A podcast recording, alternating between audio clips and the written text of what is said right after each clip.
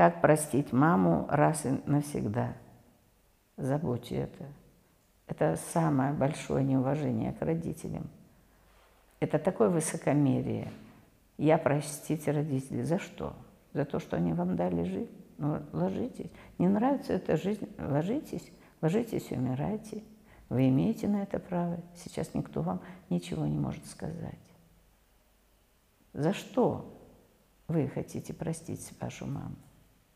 За то, что она до сих пор переживает за вас и качает, пытается в вашу жизнь влезть, там что-то еще вам советует или еще что-то. Так это таким образом она вам пытается дать.